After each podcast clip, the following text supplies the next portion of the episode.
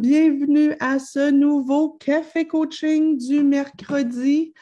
Euh, en ce beau mercredi ensoleillé ici euh, au Québec. On laisse le temps aux gens de se loguer avec nous. Euh, je vais aller voir si vous êtes bel et bien là, parce que quand même, hein, on va voir, on va voir si tout le monde est bien là. Prenez le temps de me faire un petit coucou. Moi, c'est toujours super intéressant. J'aime ça vous lire, j'aime ça vous voir, j'aime ça savoir que euh, je ne suis pas toute seule, j'aime ça savoir que vous êtes là. Euh, ce midi, n'hésitez pas aussi euh, à me poser vos questions et à me dire ce que vous vivez à la maison en lien avec notre thème d'aujourd'hui qui est l'opposition, l'agressivité, l'argumentation. Donc, les enfants qui sont peut-être plus difficile euh, à éduquer. Alors, euh, je suis en train de voir qu'effectivement, on est bel et bien en direct. Et je vous vois, vous êtes là, vous êtes déjà une centaine. Je pense que le message, euh, que le sujet d'aujourd'hui interpelle beaucoup de gens. c'est un sujet qui est sensible. si, vous êtes, si vous faites partie des parents qui vivent au quotidien avec un enfant qui éprouve plusieurs difficultés au niveau comportemental. Donc, qui, euh, chaque consigne, chaque fois que vous donnez une consigne, euh, il part rapidement en croisade, beaucoup d'argumentation, refuse d'exécuter les consignes. Euh, ces enfants qui ont tendance aussi à constamment contourner les règles ou toujours se rendre à la limite. les enfants qui euh, qui épuisent beaucoup la patience. Euh, on va se parler euh, des jeunes bon, qui, ont un diagnostic de trouble de l'opposition avec provocation, mais pas que ça. Donc, les enfants et les adolescents qui, sans avoir un diagnostic, présentent quand même beaucoup de comportements oppositionnels. Une des questions qui m'avait été posée, c'est Nancy, est-ce qu'on va parler des adolescents? Oui, on va parler des adolescents, mais pas que. Euh, est-ce qu'on va parler des tout petits? Oui et non. On, va faire aujourd'hui euh, euh, un, portrait pour voir à quoi ça ressemble un jeune qui, pour qui c'est particulièrement difficile? on va se faire le portrait aussi de bien, souvent les parents vivent quoi? mais aussi, c'est sûr que je veux qu'on se garde davantage de temps pour vous donner des pistes d'intervention, des pistes de solutions. Alors, pour ceux qui ne me connaîtraient pas euh, et qui seraient là parce que le sujet les a interpellés, je prends le temps de me présenter un petit peu. Euh, Nancy Doyon, moi, je suis éducatrice de formation, éducatrice spécialisée de formation.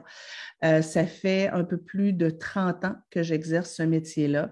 J'ai travaillé pendant dix ans auprès euh, d'adolescents en troubles graves de comportement dans les centres jeunesse, dans des centres d'accueil pour jeunes délinquants. Donc, mon travail à ce moment-là, était d'évoluer au quotidien avec des adolescents de 14 à 18 ans euh, qui avaient justement des problèmes d'opposition, de confrontation, euh, des, problèmes de délinquance, d'agressivité, euh, de violence, etc. Bon, ce n'était pas toujours le cas, là, mais c'était beaucoup ça qu'on avait. J'ai fait ça pendant dix ans. Ensuite, j'ai travaillé en milieu scolaire primaire et secondaire comme TES école. Euh, donc, ce que ça veut dire, c'est que mon travail était aussi de, euh, de m'organiser pour euh, travailler auprès des jeunes qui avaient des troubles de comportement. Et bon, ben, quand il y avait un jeune qui se désorganisait dans une classe, qui faisait une crise, le professeur m'appelait pour que euh, je vienne gérer cette crise-là. Donc, mon, job à ce moment-là était aussi de m'occuper des gens qui avaient des troubles de comportement. Par la suite, j'ai travaillé pendant sept ans en CLSC, en Centre de, santé et services sociaux. Euh, maintenant, c'est des CIUS ici au Québec. Pour euh, les Européens, ben, c'est un organisme gouvernemental qui dispense des services de santé et de services sociaux. Et euh, mon job à ce moment-là était d'aller à domicile, mais aussi dans les écoles, dans les garderies, pour coacher, pour euh, donner un coup de pouce aux parents et aux intervenants, encore une fois, auprès des jeunes qui vivaient toutes sortes de difficultés, dont surtout des problèmes de comportement. Euh, depuis maintenant 15 ans, j'ai développé une approche en coaching familial. Donc, j'ai une équipe de coachs familiaux qui vont dans les maisons donner un coup de main aux parents Euh, et j'ai une école de coaching familial, donc je forme des intervenants, éducateurs, psychoéducateurs, travailleurs sociaux, euh, psychologues à mon approche d'intervention qui s'appelle l'approche responsabilisante.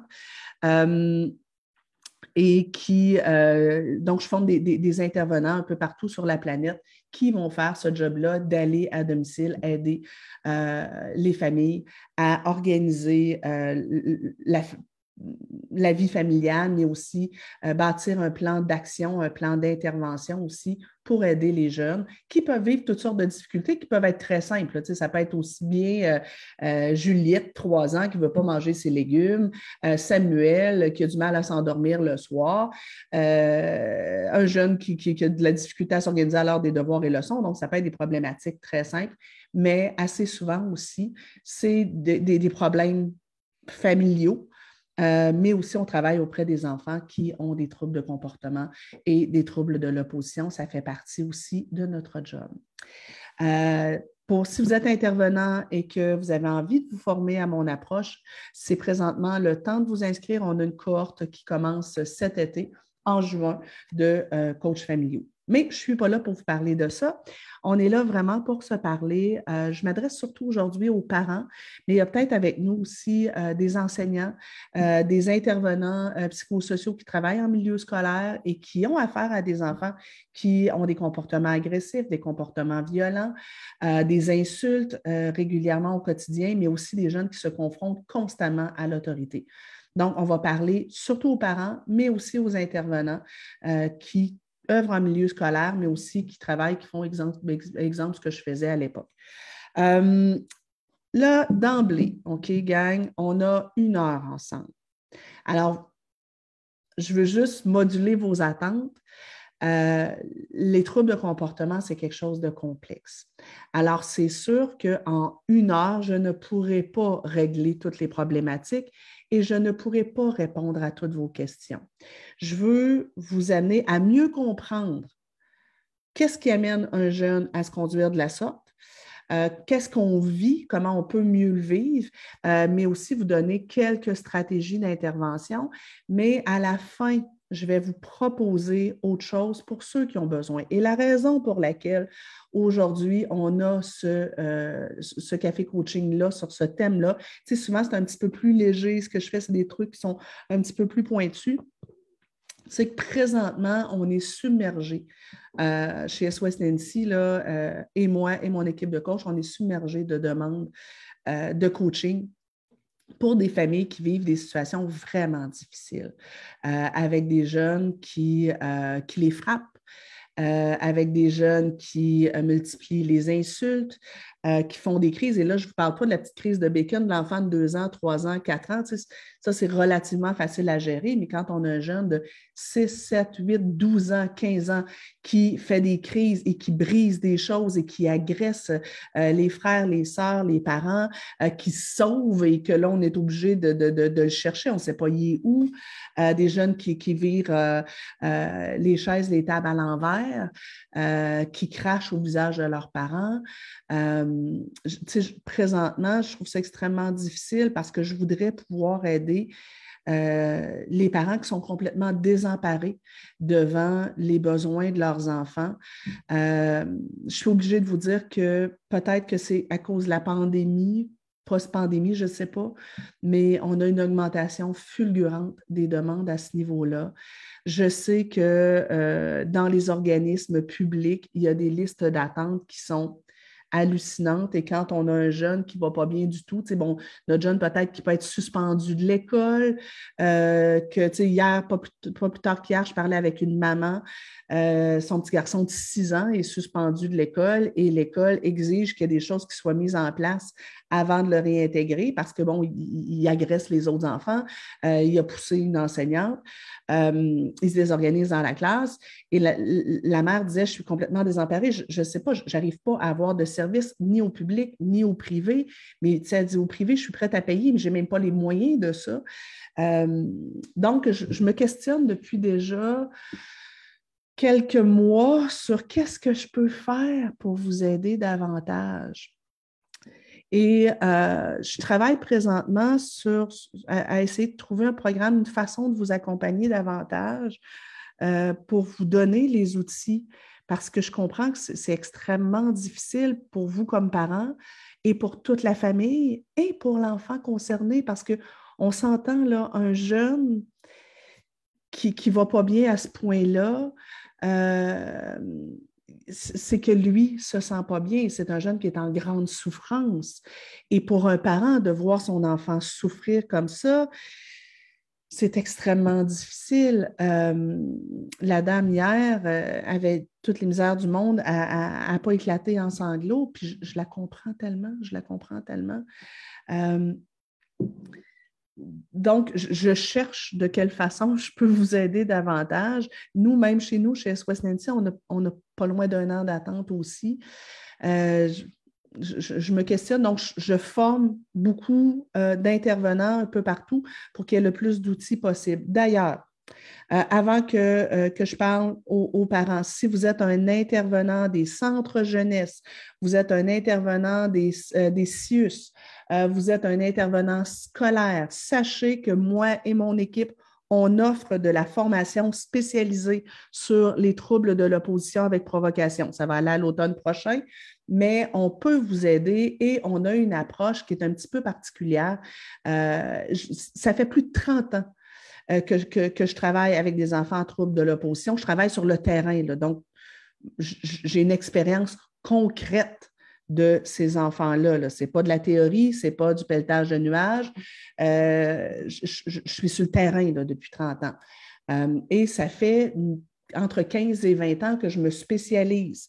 Euh, donc, que je lis tout ce qui est possible de lire et que je, je me forme pour travailler auprès des enfants qui ont les plus grands troubles de comportement.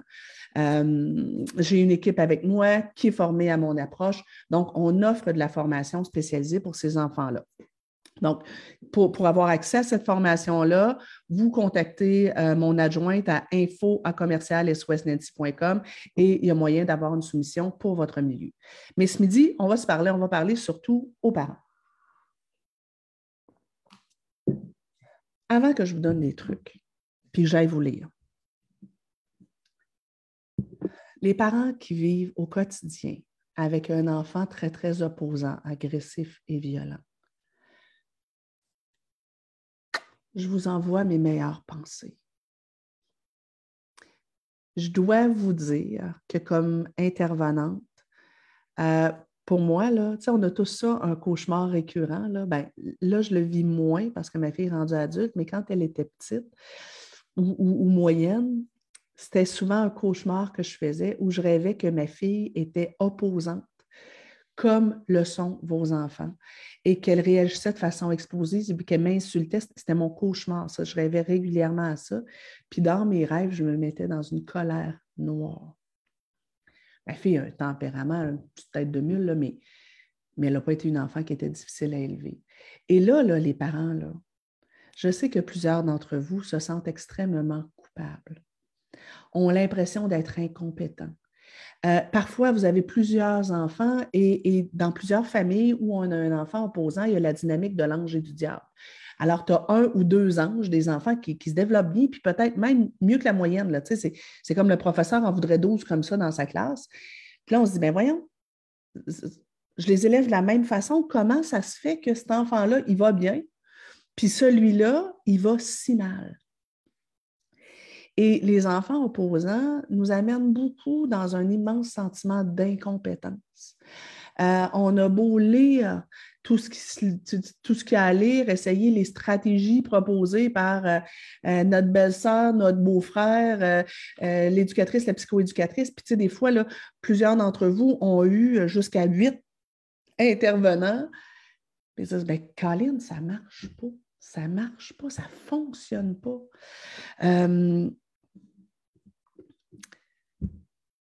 sachez, les parents, qu'il y a des enfants qui sont plus difficiles à éduquer que d'autres. Tous ceux là, qui écoutent la, capsule d'aujourd'hui avec un espèce de jugement de Ouais, mais ce n'est pas les enfants le problème, c'est les parents. J'ai envie de vous faire une grosse grimace. Ce n'est pas aussi simple que ça. Euh, en 30 ans de carrière, j'ai vu d'excellents parents qui donnaient beaucoup d'amour à leur enfant, qui avaient beaucoup plus de patience à leur égard que je serais capable d'en avoir, qui étaient capables d'avoir des règles. Ce pas tous des enfants rois, ce n'est pas vrai. Euh, et qui, malgré tout, avaient des enfants qui vivaient toutes sortes de, choses difficiles. Euh, je ne veux pas m'étendre trop longtemps là-dessus ce midi parce que ce n'est pas l'objet de, du café coaching de ce midi, là, mais il peut y avoir plusieurs causes. La cause, ce n'est pas forcément un manque d'encadrement. Ça se peut qu'il y ait dans les causes un manque d'encadrement. Ça arrive qu'il y ait des enfants qui ont des problèmes de comportement, que ce soit parce qu'ils sont dans un milieu de vie ou dans un milieu familial qui est trop laxiste. Mais c'est une fausse croyance de penser que c'est toujours le cas. Ça peut être exactement l'inverse. Un jeune peut développer euh, des comportements opposants parce que des parents trop rigides, euh, des, parents qui, un, milieu familial qui est trop dans les reproches, les critiques et les mesures punitives. Ça se peut qu'un enfant développe des comportements d'opposition parce que ben il y a euh, maman trop gentille, papa trop sévère, et que là il se retrouve dans une espèce de conflit de loyauté. ça se peut qu'un jeune se retrouve dans un milieu familial où ça va tout le temps de l'un à l'autre. Euh, un parent qui, est trop, trop débonnant, donc pas assez de règles, qui essaie trop d'être doux, gentil, agréable et qu'à un moment donné, il passe trop de l'un à l'autre. Ça se peut, mais ce n'est pas toujours le cas. Un jeune peut développer des comportements d'opposition parce que c'est dans son tempérament. Un jeune peut développer des comportements d'opposition parce qu'il euh, y a un TDAH, un, déficit d'attention avec hyperactivité, qui est mal médicamenté, qui est mal géré euh, et qu'il ben, a développé une perception négative de lui, puis euh, il, se démène comme il peut. Ça se peut qu'il y ait un syndrome Gilles de la Tourette qui amène aussi souvent des, comportements d'opposition. Ça se peut qu'il y ait des traits TSA, des traits autistes, qui fait qu'il est rigide et qu'il a du mal à s'adapter dans diverses situation. Ça se peut que ce soit un jeune qui euh, a vécu des traumatismes euh, plus jeune et qui s'est bâti une espèce de carapace qui fait que euh, ben, il a toujours l'impression qu'il doit se protéger contre tout le monde. Ça se peut que ce soit un jeune qui a vécu un abandon, par exemple, d'un parent ou une adoption et qui a des blessures d'attachement ça se peut que ce soit un jeune qui a vécu une situation complètement dehors de, euh, du pouvoir des parents, tu par exemple une hospitalisation jeune, et que dans son inconscient, il a l'impression qu'il doit se méfier des adultes. Ça se peut que ce soit un jeune qui a une très faible estime de lui, euh, parce qu'il y a des difficultés académiques, parce qu'il y a des difficultés sociales, euh, et que ben, c'est sa façon de se protéger.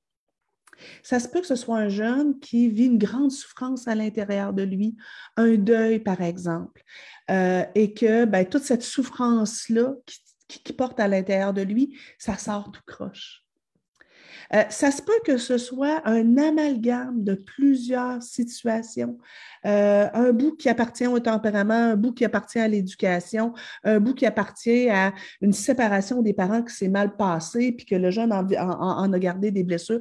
Donc, ça peut être un paquet de situations euh, qui, vaut la peine de, prendre le temps de s'y arrêter et de regarder beaucoup plus loin. Mais pourquoi je vous parle de ça? C'est que pour tous ceux qui ont des jugements, non, ce n'est pas qu'une question d'éducation. Les parents d'enfants opposants ne sont pas forcément de mauvais parents. Ce pas des parents parfaits. Mais tu sais, moi, tous ceux qui disent Envoie-moi les deux, trois semaines, tu vas voir, moi, te régler le problème. C'est pas vrai. C'est pas vrai. Euh, on va vous l'envoyer pendant deux, trois semaines, puis je vais aller vous voir dans deux, trois semaines, là, puis vous allez voir que vous allez être pas mal moins adéquat dans votre façon d'intervenir que vous pensez l'être. Vous allez avoir du mal à réguler votre patience, vous allez avoir du mal à réguler vos émotions, euh, vous, allez avoir du mal euh, à, bien jauger sur quoi vous devez intervenir ou pas, parce qu'à un moment donné, si on intervient surtout, on est tout le temps sur leur dos. puis si je vous le laisse six mois, là, ben, dans six mois d'ici, vous allez être comme la plupart des parents qui vivent avec ce type d'enfant-là et vous allez être rendu à marcher sur des œufs et vous suradapter et laisser passer des choses que vous ne devriez pas laisser passer et intervenir sur des choses sur lesquelles vous ne devriez pas intervenir avec un ton que vous ne devriez pas toujours avoir. Au-delà de ça, chez certains de ces enfants-là qui vivent beaucoup de difficultés comportementales, il y a un, enjeu par-dessus. C'est que comme parents, on les aime plus que tout au monde.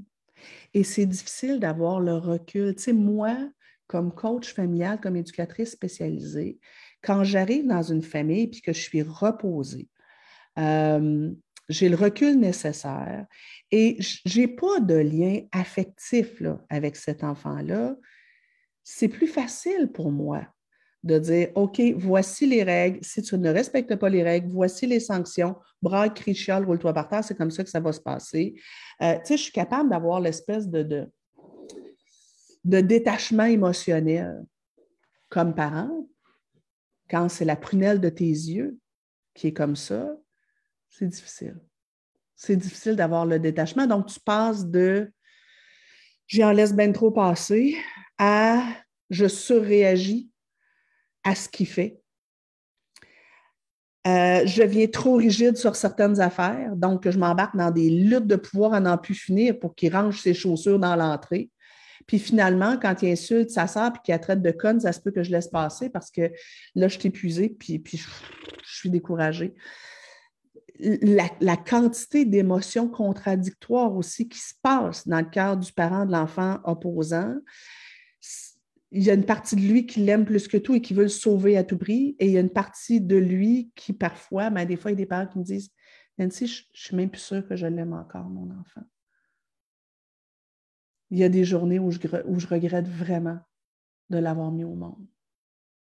Il y a une partie de moi qui voudrait le placer dans un centre quelque part, puis, puis pouvoir vivre ma vie. Puis il y a une autre partie de moi qui me dit Je ne peux pas le laisser tomber c'est souffrant. Et au-delà de ça, bien souvent, on a un enfant qui nous rejette jour après jour. Ce n'est pas toujours le cas, mais beaucoup d'enfants qui ont euh, des, problèmes de comportement euh, ou, des problèmes d'opposition refusent toute marque d'affection et parfois depuis qu'ils sont tout petits, se moquent de leurs parents, se moquent des, tentatives de leurs parents d'essayer de, leur démontrer leur amour. Tu penses que tu vas m'avoir comme ça. Euh, sabote tous les bons moments aussi. Euh, sabote les tentatives du parent d'aller vers lui. Euh, sabote les, les, compliments. Donc, si je lui dis Waouh, il est beau ton dessin, l'enfant peut le déchirer. Non, il est laid. C'est dur c'est dur. C'est vraiment dur pour les parents. Alors, les parents, si vous vous sentez inadéquat, si vous constatez que dans vos interventions, vous êtes souvent inadéquat, pardonnez-vous. Parce que votre quotidien est beaucoup plus difficile que le quotidien de votre deuxième voisine puis de votre belle-sœur. Éduquer un enfant qui vit ce type de difficulté-là, c'est tout un contrat. Alors, oui, ça se peut que vous vous sentiez épuisé. Puis, vous allez devoir vous pardonner bien des choses. Puis, une des caractéristiques des enfants opposants, c'est qu'ils sont souvent très, très, très exigeants envers leur entourage. Euh, la fois où vous, êtes sorti de vos gonds et que vous avez dit un truc moche, ils l'ont enregistré et ils vont vous le ressortir régulièrement. Ils sont excellents dans l'art d'appuyer sur le bouton culpabilité pour nous faire sentir moche. Et parfois, l'enfant opposant va être capable de prendre le petit truc que vous faites de travers, ben, lui s'en sert comme levier pour dire ben, si toi, tu as haussé le ton hier, ça me donne le droit de te hurler dessus aujourd'hui. Euh, puis là, là, je veux revenir sur quelque chose qui est super important. Cet enfant-là est en souffrance. Donc, ceux qui écoutent et qui n'ont pas ça à la maison, un enfant opposant, ben là, je ne veux pas qu'on tombe, je ne voulais pas qu'on tombe dans c'est pas l'enfant le problème, c'est le parent. C'est forcément des mauvais parents. Ah non, c'est pas forcément des mauvais parents, mais cet enfant-là n'est pas une mauvaise personne non plus. C'est un enfant qui est en souffrance. Les enfants réagissent de la façon dont ils peuvent réagir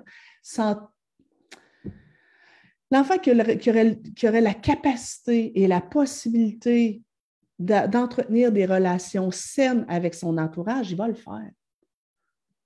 Il n'y a, pas a pas de parents qui se lèvent le matin en se disant Qu'est-ce que je ferais bien aujourd'hui pour bousiller mes enfants?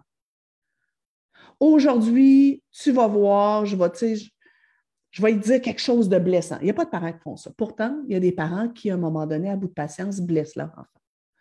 Il y a des parents qui, à bout de patience, parfois font, des interventions qui sont inadéquates. Mais il n'y a pas d'enfant non plus qui se lève le matin en disant Moi, de l'amour, j'en veux pas. Euh, moi, ce que je veux, c'est faire chier tout le monde. Moi, ce que je veux, c'est. Non. S'il pense ça, c'est parce qu'il ne va pas bien, c'est parce que c'est la boîte, la boue qui est à l'intérieur de lui qui mène ça. Tous les enfants du monde rêvent d'avoir des relations saines avec leur entourage. Tous les enfants du monde rêvent d'être aimés et d'être aimables. Tous les enfants du monde veulent à l'intérieur d'eux être une bonne personne. Tous les enfants du monde voudraient que leur vie soit plus simple.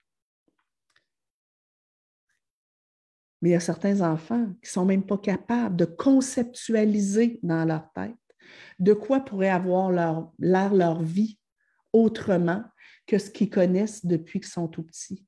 La plupart du temps, les enfants qui ont des troubles de l'opposition avec provocation, qui, qui, ont des comportements très agressifs, parfois, il peut y avoir un élément déclencheur, du genre, euh, cet enfant-là, il grandissait bien, ça allait bien, puis là, oups, il y a un élément déclencheur, un accident de voiture, un traumatisme, il est abusé sexuellement. Je pense à, quelqu'un qui m'en parlait dernièrement.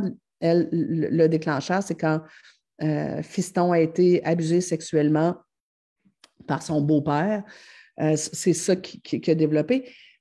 Mais il y en a beaucoup aussi qui ont des comportements d'opposition depuis qu'ils sont tout petits. Et donc, ils ne connaissent rien d'autre. Donc, je veux qu'on ait en tête que c'est ni la faute du parent, ni la faute de l'enfant.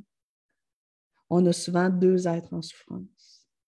Et il faut venir détricoter quelque chose qui s'est créé de façon très, très, très progressive. Alors, je prends quelques minutes pour venir vous lire. Euh, ouf, ça fait réagir. Vous êtes 430. Oh, wow! on, va des records. Euh, Maud qui dit juste me faire dire par toi que le problème n'est pas nécessairement les parents, que nous ne sommes pas de mauvais parents, ça me fait tellement de bien. Et, c'est tellement dur, tu sais, puis c'est tellement dur au quotidien, tu sais, de, on a tous une genre à patience à un moment donné. Là. Puis vous avez beau avoir une grande genre à patience, quand pour chaque consigne, c'est de la bataille, de l'ostinage, de l'argumentation, euh, des coups, des insultes. Tu sais, à un moment donné, c'est normal qu'à un moment donné, vous manquiez de patience puis que vous tombiez dans, la brusquerie. Vous ne voulez pas ça, puis il ne faut pas le faire. Parce que dans un monde idéal, pour briser l'espèce de cercle vicieux, il faut sortir de la réactivité puis tout ça. Mais, mais en même temps, c'est dur de faire ça. C'est dur, c'est dur, c'est dur. Euh, Emma qui dit chapeau bas à ses parents. Oui, oui, chapeau bas. Euh, et, vous avez mes meilleures pensées. Euh, ça fait du bien votre vidéo, je ne suis pas folle, je comprends mieux. Good, good. Et il y a tellement de choses que, faut que, je veux approfondir avec vous euh, et qu'il faut comprendre. J'ai envie de sauvegarder à vie cette vidéo. Elle va rester disponible sur la page. Il y a toujours moyen d'aller voir dans la section vidéo. Tous les cafés coaching sont là. Et partagez-le avec votre famille, Boswell, pour que les gens comprennent votre réalité. Les gens doivent comprendre. Et parfois, parfois là, il s'inscrit quelque chose de très, très progressif. Vers, tu sais, bon, deux ans, trois ans, le Terrible Two, les crises, tout ça. Bon, Là, tout le monde dit Ah, mais c'est normal. Ouais, mais moi, le mien chez nous, là, il en fait huit des crises par, par jour pour n'importe quelle niaiserie.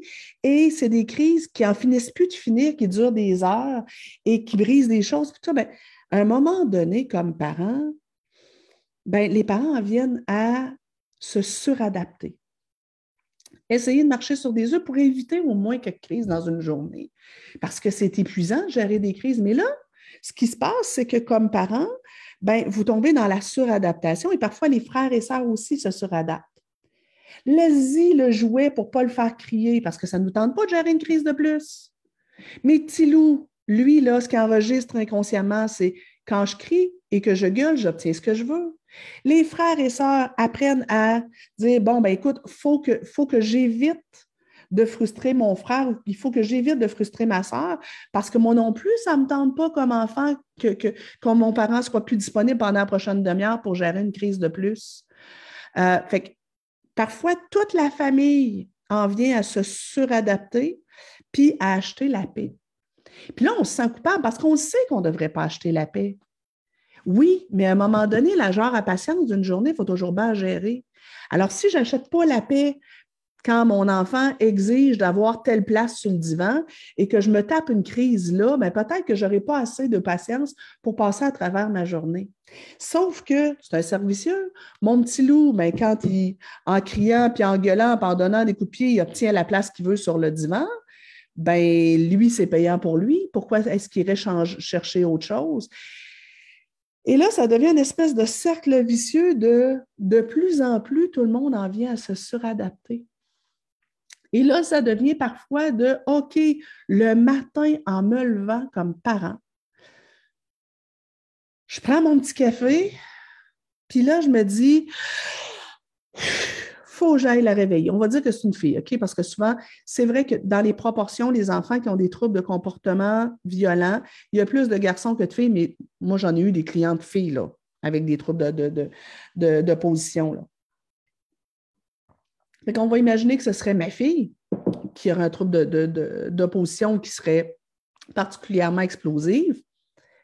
Je mon petit café ou une tisane à camomille, puis là, c'est comme c'est le temps d'aller la réveiller. Et là, c'est comme faut que j'y aille. Et là, je ne sais pas ce qui va se passer. Et là, je me demande, j'anticipe, je me dis, OK, de quelle façon je devrais la réveiller ce matin pour peut-être qu'éventuellement, si on soit de bonne humeur. Et là, je la réveille comme un peu sur la pointe des pieds. Puis là, c'est non, ne va pas aller à l'école. Et là, ça commence tout de suite. Et là, on commence à spinner tout de suite. Et là, ou bien je tombe tout de suite dans des luttes de pouvoir. Hey, tu ne me parles pas sur ce ton-là, ta, ta, ta, ta, ta. Ou bien je suis comme là, je marche sur des œufs, puis là, oh, il fait beau hein, aujourd'hui. Hmm, est-ce que tu veux mettre ton beau chandail rouge? Et là, j'essaie de la mettre de bonne humeur. Et là, j'en fais trop. Et j'en fais trop. Et j'en fais trop.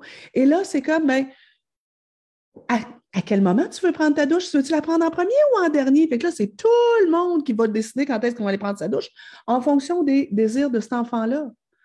Et là, bon, ben, tu sais, peut-être que si j'avais un enfant standard, le matin, ce serait, ben là, écoute, un matin, c'est des toasts au bord de pinot, d'attitude. Mais lui, ça se peut que, ou, elle, ça se peut que j'offre une espèce de buffet de restaurant parce que si j'offre juste la toast au bord de pinot, je risque de l'avoir dans le front. Fait que là, et, là, ben, j'organise l'horaire de tout le monde le matin, la routine de tout le monde le matin en fonction de ça se peut que j'aurai encore une crise le bord de la porte et que euh, ce soit le, le, le, dawa pour réussir à, rentrer dans, la, la rentrer dans, dans, dans l'auto. Et là, pendant que je m'en vais travailler, là, ben, à chaque fois que ça fait bis bis sur mon téléphone, je sursaute puis là, je me demande, c'est comme, ça va-tu être l'école encore une fois? Je vais-tu être encore obligée de lâcher mon travail pour débarquer à l'école et aller chercher mon enfant qui est encore désorganisé? Euh, il y a des parents qui, qui, qui, qui, perdent leur emploi parce qu'ils sont tout le temps trop obligés d'aller à l'école. Fait que, bref, c'est ça la réalité du parent euh, qui vit avec un enfant qui, euh, qui, a des problèmes de comportement et on se retrouve dans des cercles vicieux. Que faire quand la relation de confiance qu'on devrait avoir avec les intervenants en relation d'aide est brisée? Car je vois trop bien les incohérences de leur plan d'intervention qu'ils m'obligent à signer quand je sais que ce qu'ils proposent ne fera qu'aggraver la situation? C'est une excellente question, euh, Mélodie. En fait, pour avoir été intervenante scolaire, les parents se retrouvent démunis, ne savent pas trop comment intervenir. C'est la même chose pour les intervenants scolaires.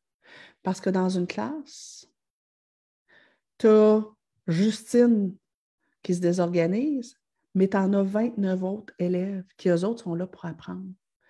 Et la, la, ben, premièrement, je pense que beaucoup trop d'intervenants qui ne sont pas suffisamment formés pour travailler auprès des enfants qui ont des troubles de comportement sévères. Euh, effectivement, il y a parfois des, interventions qui vont aggraver la situation, mais tout le monde marche un peu sur des œufs. Puis, puis je suis obligée de vous dire que ben, tout le monde fait bien ce qu'il peut. Tout le monde fait bien, fait bien ce qu'il peut. Bref, moi, je vais leur avancer, tout le monde. Je veux absolument. Puis, je vais vous proposer à la fin, tout à l'heure, je me répète, je vais vous proposer un programme complet pour les parents. On a aussi un programme pour les intervenants. Euh, mais là, on est en promotion pour un programme pour les parents. Euh, je vais vous proposer donc quelque chose de plus complet pour vous guider, mais je veux quand même aujourd'hui que euh, je, veux avoir le temps de vous donner des pistes d'intervention. Puis je, vais je vous promets, je vais aller lire tout, tout, tous vos commentaires. Je vais essayer de répondre du mieux que je peux, euh, mais il y a une grande partie des réponses qui va, se, qui va se trouver dans le programme que je vais vous proposer tout à l'heure. Mais je veux juste aller vers un partage d'écran présentement et vous parler, je, veux qu'on aille là vers, oui, mais on fait quoi? Qu'est-ce qu'on peut faire? Je vous dirais, première étape, quand on a un enfant qui a toute ce type de comportement, la première étape, avant de se demander comment je réagis quand Victor frappe sa sœur, comment je fais pour que mon enfant, mon enfant aille à l'école le matin alors qu'il refuse d'y aller, comment je réagis quand mon enfant me frappe, comment je réagis quand il m'insulte. Avant d'aller vers là, la première étape, c'est que vous devez pouvoir faire une analyse le plus complète possible sur quels sont les enjeux qu'il y a derrière l'opposition. Vous devez savoir que les troubles d'opposition avec provocation euh, et que euh, les enfants qui, ont des comportements explosifs euh, et qui ont des comportements agressifs, le trouble d'opposition avec provocation, ce n'est pas un problème neurologique, c'est un problème affectif. Il peut y avoir des enjeux neurologiques, donc il peut y avoir souvent faut voir, là, tu sais, est-ce que cet enfant-là a justement un TDAH? Et si oui, quelles sont les, atteintes qu'il a dans son TDAH? TDAH, c'est trouble euh, euh, de déficit d'attention avec hyperactivité. Est-ce que le problème, c'est l'impulsivité? Donc, est-ce que ce que je dois travailler avec cet enfant-là, c'est ses freins? Est-ce que c'est l'atteinte, c'est la compréhension de la fonction des règles? Donc, est-ce que ce que je dois travailler avec lui, c'est de comprendre le sens des règles? Euh, est-ce que son problème, c'est qu'il y a tellement d'énergie, il y a tellement d'hyperactivité que ben, son énergie sort par des crises parce qu'on passe notre journée à le retenir, puis à un moment donné, il ne se peut plus, puis il explose. Donc, Peut-être que ce que j'ai à travailler avec cet enfant-là, c'est la capacité à dépenser son surplus d'énergie euh, et à la canaliser dans des choses qui sont plus positives. Euh, si j'ai un jeune qui a des traits TSA, des traits autistes, ben, peut-être qu'il y a des rigidités au niveau cognitif. Il ne comprend pas le sens des règles. Donc, je pense à, un jeune qui, euh, ben, le matin, euh, si la routine n'est pas exécutée exactement de la même façon à tous les matins, s'il y a un imprévu, c'est ça qui le fait exploser. Alors, peut-être que ce que je dois venir travailler avec lui en amont, c'est euh, sa souplesse, ses capacités d'adaptation à certains changements. Donc, peut-être que c'est ça que je dois venir travailler. Euh, donc une, capacité à. Euh, si j'ai un jeune qui a des traits euh, TSA, donc des traits autistes, ben, peut-être qu'il y a une hypersensibilité sensorielle qui vient avec. Donc, lui, ses vêtements gratouillent, la lumière, c'est trop fort. Quand il y a du bruit, ça, ça l'agresse. Euh, et là, ça fait que ça remplit sa, genre émotive, puis là, ben, son, volcan émotif, et que c'est ça qui explose. Donc, peut-être que ce que j'aurais à travailler avec cet enfant-là, euh, c'est au niveau sensoriel, peut-être en ergothérapie, euh, peut-être avec des exercices pour développer sa tolérance à, à certains trucs sensoriels. Peut-être qu'on va devoir aménager aussi l'horaire et l'environnement pour que mon enfant ne soit pas trop surstimulé. Peut-être que c'est ça. Donc, il faut venir voir en amont. Euh, donc, ça peut être quelque chose qui, est, euh, qui est de l'ordre neurologique et des habiletés qu'il doit développer. Peut-être aussi que c'est un enfant qui, on l'a dit tantôt, a vécu un trauma qui n'est pas réglé. Alors peut-être que ce jeune-là aura besoin d'être vu en psychologie ou peut-être qu'on devra utiliser des techniques à travers du dessin, à travers de la pâte à modeler, à travers des jeux de rôle pour qu'il puisse libérer les blessures euh, qui, portent à l'intérieur de, lui et qui l'amènent à avoir une espèce de carapace et qui l'amènent à être toujours dans une, forme de combat. Alors, si oui, il va falloir voir c'est quoi les blessures qu'il a et euh, dans ces blessures-là, c'est quoi les croyances qu'il a développées avec ça? Fait par exemple, un enfant qui aurait euh, comme blessure ou comme trauma un abus sexuel. Bon, c'est pas ma job, moi je ne suis, pas, psy, moi je suis coach familial. Mais ça serait intéressant de se questionner, de se dire, bon, ben, peut-être avec un psychologue, peut-être en équipe avec un psychologue, de dire, OK, comment est-ce que l'enfant a perçu ça? Est-ce qu'il a l'impression que c'est de sa faute? Est-ce qu'il est en colère euh, contre ses parents parce qu'il a la perception que ses parents auraient dû le protéger davantage et qu'il porte une colère par rapport à eux et que c'est pour ça qu'il les agresse constamment? Euh, je pense à un jeune homme avec qui j'ai travaillé, ses parents se sont séparés alors qu'il était très jeune et il portait beaucoup de colère contre sa mère parce qu'il la tenait responsable de cette séparation-là. Il a fallu qu'il soit capable de le nommer ça à sa mère et que maman soit capable de l'entendre. Euh, donc, la première étape, c'est de voir c'est quoi là ou les, généralement, c'est les causes. Quelles sont les causes qu'il y a derrière? Est-ce que c'est un enfant qui, vit euh, un conflit de loyauté entre papa et maman? Euh, parce que papa et maman sont trop différents dans leur façon de l'éduquer et ou que papa et maman ont tendance à toujours discréditer l'autre. Est-ce que cet enfant-là sent qu'il doit rejeter un de ses parents? Bien, si oui, il va falloir qu'on travaille ça. Euh, dans sa perception à lui, qu'est-ce qui appartient, qu'est-ce qui appartient pas. Il va peut-être falloir travailler la capacité des deux parents de faire équipe. Euh, est-ce que c'est euh, des enjeux systémiques? Les enjeux systémiques, c'est que nous autres, en, coaching familial, on considère que une famille, c'est un système, ou même, au-delà de la famille, tous les adultes qui gravitent autour de l'enfant, c'est un système. Donc, et parfois, il y a des enjeux systémiques. Donc, je vous donne un exemple. Euh, on a, je disais souvent, dans une famille où il y a un enfant qui a un trouble de l'opposition euh, ou des comportements agressifs, on a souvent la dynamique de l'ange et du diable. Alors là, on a l'enfant qui est très explosif, qui ne euh, collabore pas, qui conteste l'autorité sans arrêt, qui fait des crises. Et là, ben, tu as l'enfant à côté qui voit ça et que lui, ce qu'il enregistre, c'est Oh my God, ça n'a pas de bon sens que mes parents vivent. Donc, moi, je vais me mettre la pression d'être encore plus l'enfant parfait. Et parfois, moi, je l'ai même vu live, j'ai l'enfant euh, opposant qui se désorganise, qui est dans les insultes, et l'enfant ange débarque en disant Moi, je suis gentil à maman, moi, je suis fine à maman, maman, j'ai tout fait le ménage de ma chambre.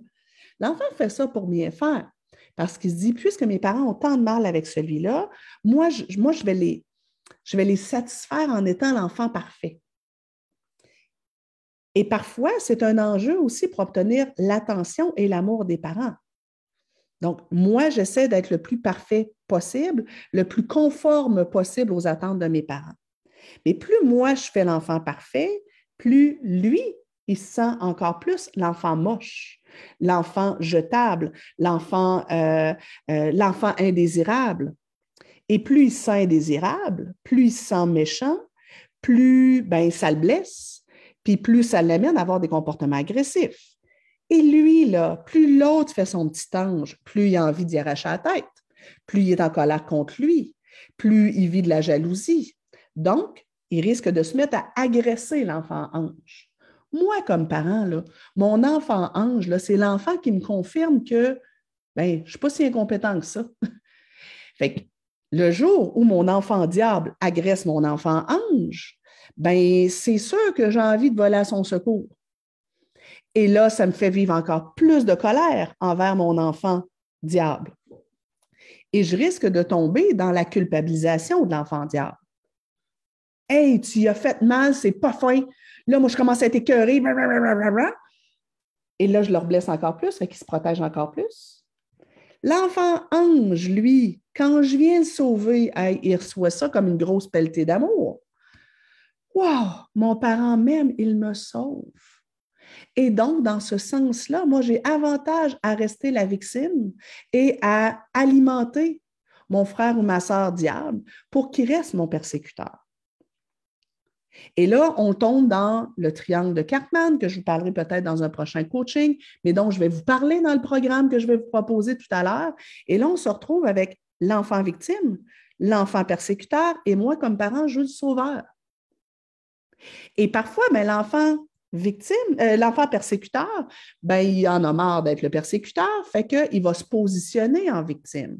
C'est ça, vous êtes toujours sur mon dos, vous ne m'aimez pas.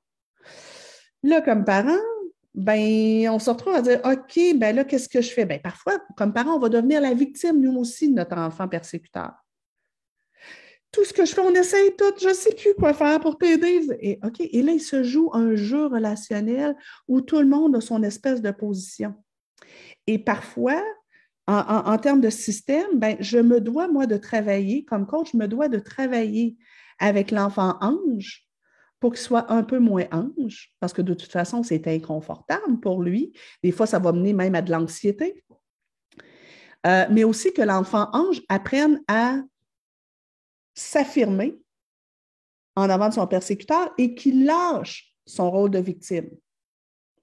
Parce que moins il va être l'ange, moins lui va être le persécuteur. Et là, parfois aussi, ben, dans le système, il peut y avoir d'autres personnes dans le système. Il peut y avoir grand-maman, grand-papa qui ont tendance à s'en mêler et qui viennent discréditer les interventions des parents. En tout cas, bref, parfois, ça peut être assez complexe ce qui se passe. Donc, étape 1, c'est essayer de comprendre, prendre du recul pour essayer de comprendre tous les enjeux qu'il y a derrière. Étape 2, euh, à partir de l'espèce d'analyse qu'on fait de ce qu'il y a là, ben là, il va falloir dire, OK, maintenant, qu'est-ce que je vais faire? Est-ce que justement, il y a des habiletés à développer? Quelles seront les stratégies qu'on va mettre en place pour développer les habiletés qu'on doit développer? Et là, on n'est même pas encore en train de se dire qu'est-ce que je fais quand il se désorganise, qu'est-ce que je fais quand il s'oppose, qu'est-ce que je fais pour qu'il prenne sa douche? Là, on n'est même pas rendu là. là. On est juste rendu à comprendre c'est quoi qui se passe, puis à se dire, OK, mais sur quoi on doit travailler, puis quel est notre plan d'action pour le travailler? Et quand on arrive rendu à travailler le fameux plan d'action, ben, je vous dirais, il y a trois enjeux majeurs. Attendez. Ah, c'est pas ça. OK, il est là. Non, c'est pas ça. Est-ce que je l'ai? Est-ce que ça marche? Non. Attendez. Je vais l'avoir. Yeah! Je l'ai. OK. Il euh, faut que je réussisse à l'ouvrir à grandeur. Oui. OK, on va l'avoir. Trois enjeux majeurs. Comme parent, comme intervenant, si vous travaillez auprès d'un jeune qui a un trouble de l'opposition, et là, vous comprenez de plus en plus à quel point c'est complexe. Il n'y a, a, rien de facile.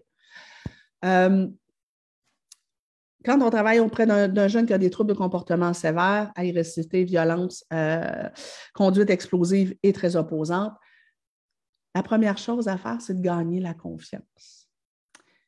Comment on fait pour gagner la confiance? Il, y a, ben, il faut qu'ils sentent que comme adulte, on est solide, qu'on n'est pas constamment déstabilisé par les comportements d'opposition. Et ici, j'ai mis volontairement une phase d'adolescente. Parce que je veux que vous compreniez que c'est valide. Ce que je vous dis là, le gagner la confiance, être fort, solide, ne pas se laisser euh, envahir par les émotions trop facilement, ne pas se laisser déstabiliser trop facilement, ben c'est vrai que l'enfant ait trois ans ou qu'il en ait 15. Gagner la confiance aussi, c'est l'enfant devant moi doit, que ce soit le mien ou un enfant avec lequel je travaille, doit sentir que, et être persuadé que peu importe son comportement, je ne vais pas le rejeter que de toute façon, mon amour sera inconditionnel. Et que toute intervention de ma part ne changera rien au fait que je serai là. Je ne vais pas l'abandonner, je serai toujours là. Alors, comme parent, je vais, être obligé de vous dire, évitez à tout prix les, phrases qui sonnent comme J'en peux plus, je ne sais plus quoi faire avec toi. J'ai tout essayé. Il n'y a rien qui marche. Ça, c'est déstabilisant. L'enfant sent que vous n'êtes pas solide. Évitez à tout prix les menaces de placement.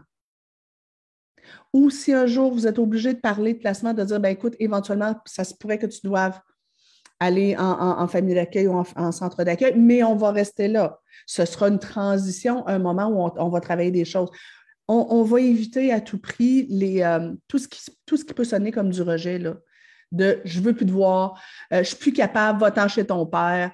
On, va éviter ça parce que ça, ça crée des blessures qui, qui, alimentent l'opposition, même si c'est difficile. Je comprends que vous en arriviez là, mais le moins possible. Gagner la confiance aussi, ben, ça va être est-ce que les règles sont toujours les mêmes? Est-ce que mes parents vont arrêter d'acheter la paix? Euh, donc, on va faire un grand ménage en coaching sur les règles, euh, garder le, moins de règles possible, mais celles-là seront immuables. Et notre jeune devra, qui, a trois ans, qui en ait huit ou quinze, devra être sûr et certain que si je fais ça, il arrive ça. Si je fais ça, il arrive ça. Si je fais ça, il arrive ça. Donc, si, euh, si je brise quelque chose, je sais de façon à peu près certaine quelle sera la sanction et je sais que même si je crie, même si je hurle, même si je sors mes yeux de chaboter, même si j'essaie de manipuler, la sanction va arriver. Donc, les conséquences, mais aussi savoir que ben, même si je refuse d'aller à l'école, je vais y aller quand même. Euh, donc, que, que, les quelques règles qui restent, là, elles vont rester tout le temps là. Et là, je sais que je peux faire confiance à l'adulte pour, s'il me promet quelque chose, je sais qu'il va le faire. Deuxième, c'est collaborer good bon. Collaborer good bon, donc, c'est que notre jeune soit capable de comprendre que, puis là, il faut qu'il vive pour ça, que ce soit clair que quand je collabore, c'est payant pour moi quand je choisis de m'opposer, c'est rarement gagnant pour moi. Mais là, comme on a des petits, boxeurs, je les appelle mes petits boxeurs, comme on a des petits boxeurs qui aiment beaucoup se batailler, ben, il va falloir observer ensemble, dire OK, ben, quand je demande à Olivier d'aller prendre sa douche et qu'il refuse d'y aller, que j'embarque dans une lutte de pouvoir pour qu'il aille, est-ce que ça goûte bon pour lui? Si ça goûte bon pour lui, mais ben, il va falloir que j'arrête c'est ben, luttes de pouvoir-là. Pour, pour l'enfant standard, puis là, il va falloir aussi faire une grosse différence dans un enfant opposant ne se gère pas au quotidien comme un enfant standard. Il y a un paquet de, stratégies d'intervention qui marchent super bien avec les enfants standards et qui ne fonctionnent pas du tout avec les enfants explosifs et opposants. Donc, avec l'enfant standard, si je le menace de punition s'il va pas, euh, ou de conséquences s'il ne va pas prendre sa douche, généralement, ça marche. Avec l'enfant opposant, ça se peut que ça alimente son opposition. Donc, il va falloir prendre du recul et observer. cet enfant-là, qu'est-ce qui goûte bon pour lui?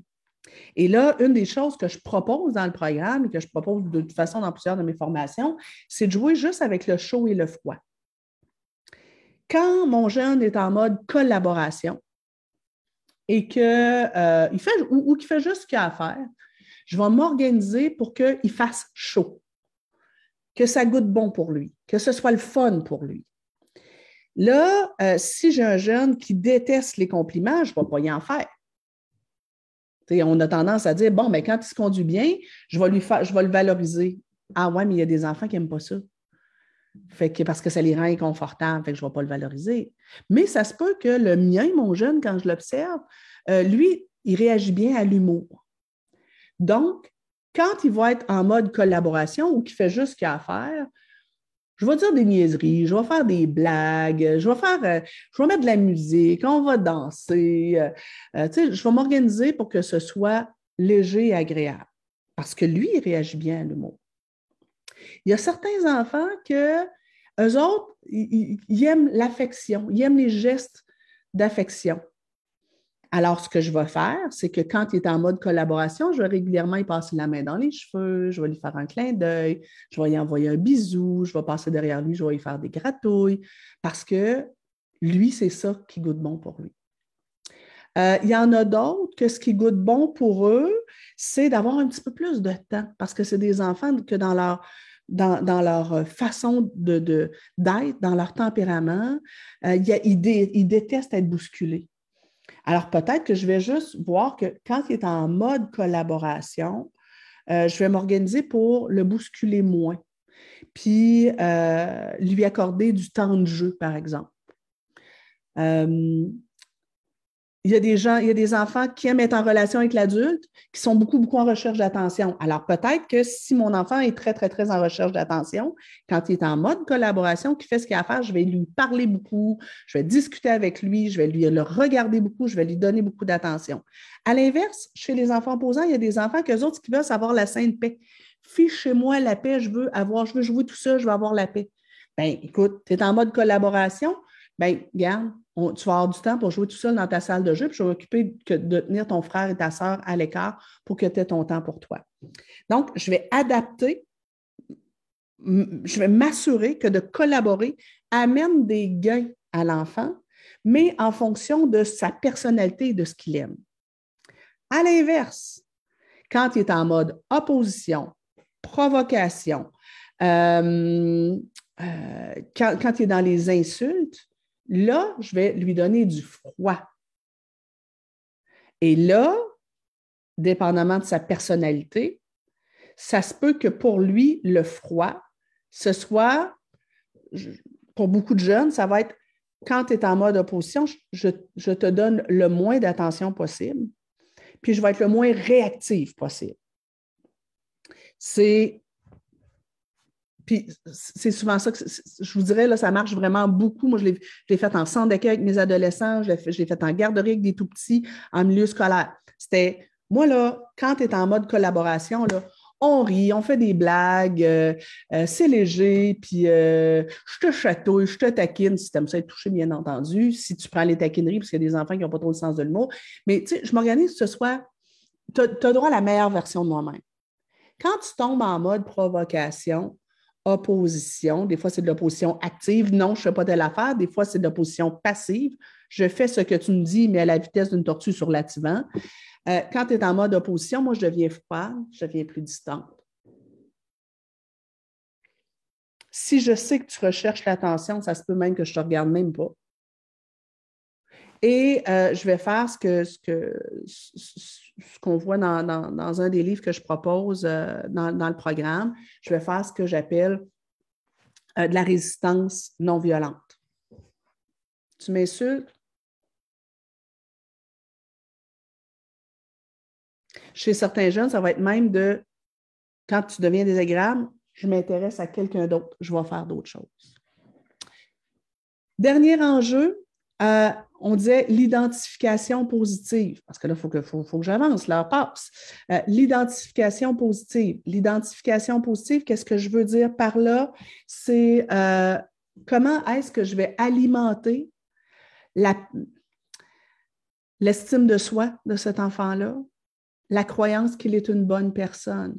Donc, pour ça, il va falloir que je sorte de la spirale des critiques, des reproches et des mesures punitives, parce que plus je suis là-dedans, plus je fais sentir à l'enfant qu'il n'est pas une bonne personne. Comment aussi je vais essayer de descendre au minimum les, euh, phrases ou, les propos qui sont culpabilisants? Tu as encore gâché la journée de tout le monde. Et comment je vais faire selon sa personnalité pour alimenter progressivement la croyance dans sa tête, mais dans son cœur, qu'il est aimé, qu'il est aimable et qu'il est une bonne personne. Par des petites félicitations ici et là, par comment je vais m'organiser pour qu'il vive des réussites, comment je vais m'organiser pour euh, lui dire des, petits mots doux, euh, pour passer, pour lui faire sentir que, j'ai envie d'être en sa présence. Donc, tout ça est à travailler. Et ce n'est qu'après qu'on ait travaillé tout ça que là, c'est le temps de regarder de dire OK, maintenant, comment je fais pour qu'il aille à l'école quand il ne veut pas y aller? Comment je fais pour qu'il fasse ses devoirs? Comment je fais pour qu'il prenne sa douche? Comment je fais que. Et c'est ça le problème, c'est qu'en opposition, souvent, on travaille sur les symptômes, les comportements agressifs, les comportements d'opposition. Mais ça, c'est le symptôme de quelque chose d'autre. Il faut travailler sur les symptômes, c'est sûr. Les insultes, c'est un symptôme. Les coups, c'est un symptôme. Mais si on veut avoir des résultats sur du long terme, il faut sortir de là pour aller travailler sur la ou les causes, tous les enjeux qu'il y a derrière. les causes, mais aussi sur la relation. Ici, là, j'ai les causes, les choses que l'enfant a développées, les, les blessures qu'il porte, etc., la perception qu'il a de lui. Ici, il y a la relation on, je dois travailler ma relation avec cet enfant-là. Et après ça, on vient travailler sur les symptômes. Alors, vous comprendrez quand je vous dis tout ça que c'est complexe, c'est pas simple. Quand, euh, quand j'accepte euh, des, euh, des, mandats avec des parents qui ont un enfant qui a des comportements agressifs, violents et explosifs, et que c'est, ou, qu'il y a un trouble de l'opposition avec provocation, souvent je leur dis, ben, on va devoir travailler ensemble un an minimum, peut-être deux. Et il y a certaines familles où j'ai dû, on a dû travailler ensemble pendant trois, quatre, cinq ans. Euh, ça ne se détricote pas facilement et dépendamment jusqu'à quel point l'enfant est en grande souffrance et en problème de comportement, euh, ça se peut que plus, plus, plus c'est intense, les problèmes de comportement, plus ça va être difficile et long de revenir en arrière. Puis, ben, il faut tenir compte de qui est l'enfant devant nous, il faut tenir compte de qui on est.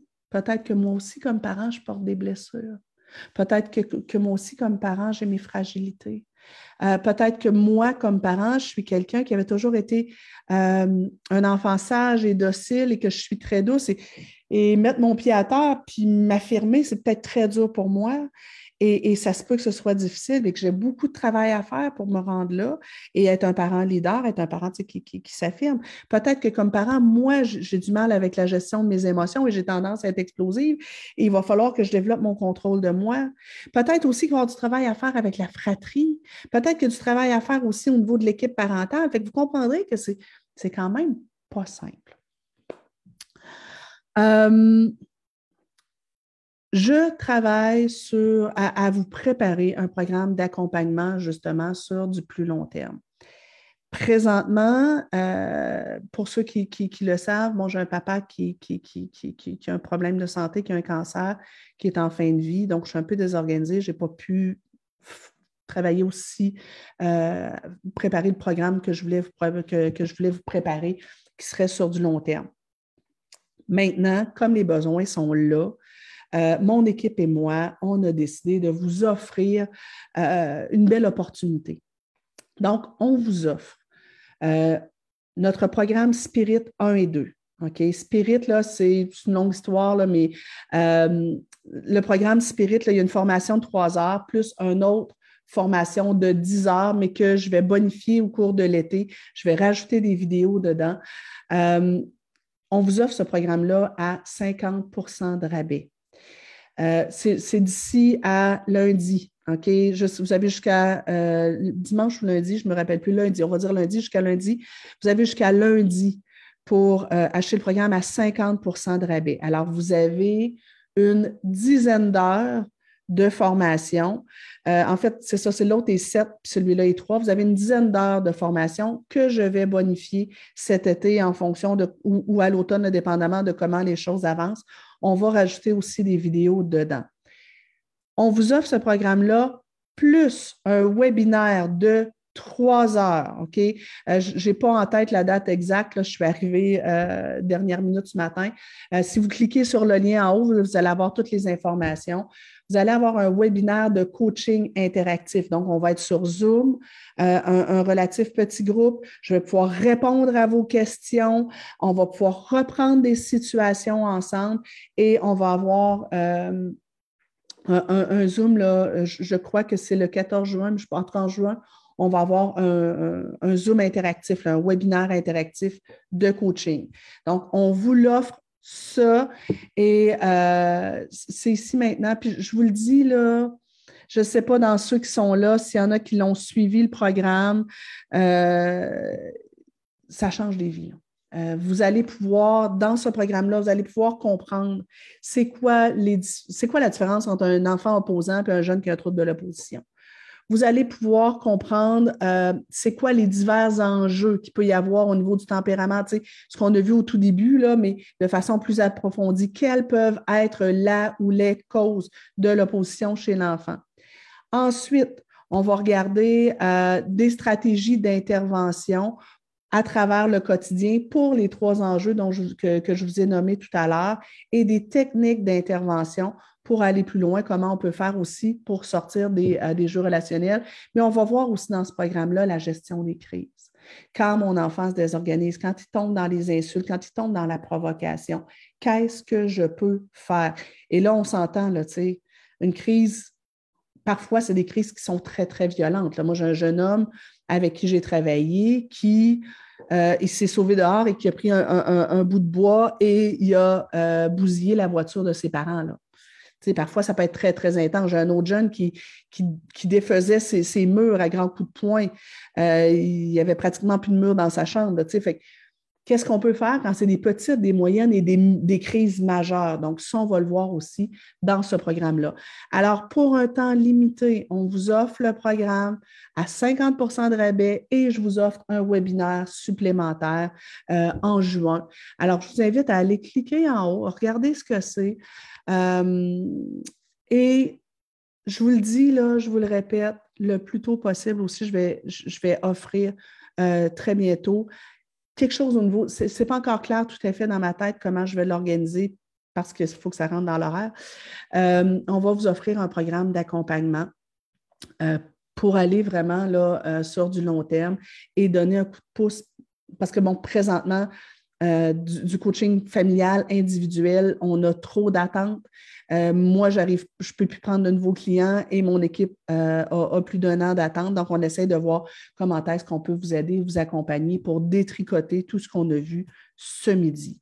Là, j'ai vu que j'ai euh, huit tonnes de messages. Merci beaucoup.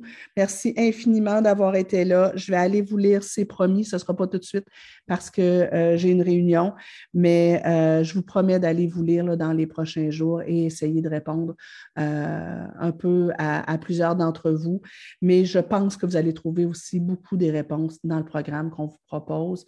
ce sera probablement le meilleur investissement que vous aurez fait dans la dernière année. Euh, c'est 147 euh, dollars, c'est moins de 150 dollars pour 10 heures de formation plus un 3 heures et ce sera un 10 heures qui va être bonifié. Donc, je pense que euh, ce qu'on vous offre, c'est de loin et de loin. déjà, le programme au prix régulier vaut déjà beaucoup plus que ça, sauf que là, euh, on, voulait chercher une façon pour que euh, rapidement vous ayez des secours. Euh, l'été arrive. ça va être le temps. Souvent, l'été, c'est un petit peu plus facile avec les enfants, surtout les enfants opposants, parce que dans les enjeux qu'on ne vous a pas parlé, souvent, il y a de l'anxiété derrière l'opposition. Euh, il peut avoir d'hypersensibilité sensorielle, il peut avoir du haut potentiel intellectuel, donc il peut avoir toutes sortes de choses. Euh, mais souvent, l'été, c'est plus facile ou moins difficile avec les enfants opposants. Ce sera le temps, là, sur le bord de la piscine, euh, avec votre ordinateur, de, de, visionner des vidéos, de prendre des notes, de commencer à mettre des choses en place. votre niveau d'énergie aussi devrait augmenter. beaucoup de parents sont épuisés présentement. Mais là, tu sais, avec l'été, parfois, c'est comme on souffle un peu et vous allez probablement être plus en mesure de vous retrousser les manches et de commencer à mettre des choses en place. Euh, moi, je reçois euh, des messages chaque semaine par rapport à à, cette formation-là de gens qui me disent que ça a changé leur vie euh, et j'ai l'intention d'aller encore beaucoup plus loin. Je, vous le dis. Puis pour ceux aussi qui ont déjà acheté le programme avant, euh, sachez qu'on va continuer de le bonifier. Vous allez avoir accès euh, aux bonifications. gratuitement. donc, tout ce qu'on va ajouter comme vidéo, si vous avez déjà cette, formation-là dans votre vidéothèque, écoutez les vidéos, mettez les choses en place, revoyez des vidéos. Si vous les avez vues l'année dernière, revoyez-les parce qu'on a tendance à oublier. Mais tout ce qu'on va rajouter euh, à la formation, vous allez y avoir accès aussi. Mon équipe et moi, on veut vraiment vous aider le plus possible parce qu'on sait à quel point ça peut être souffrant. Je vous envoie un immense câlin. Je vous envoie tout plein d'énergie, euh, tout plein de courage et surtout surtout de l'amour. L'amour.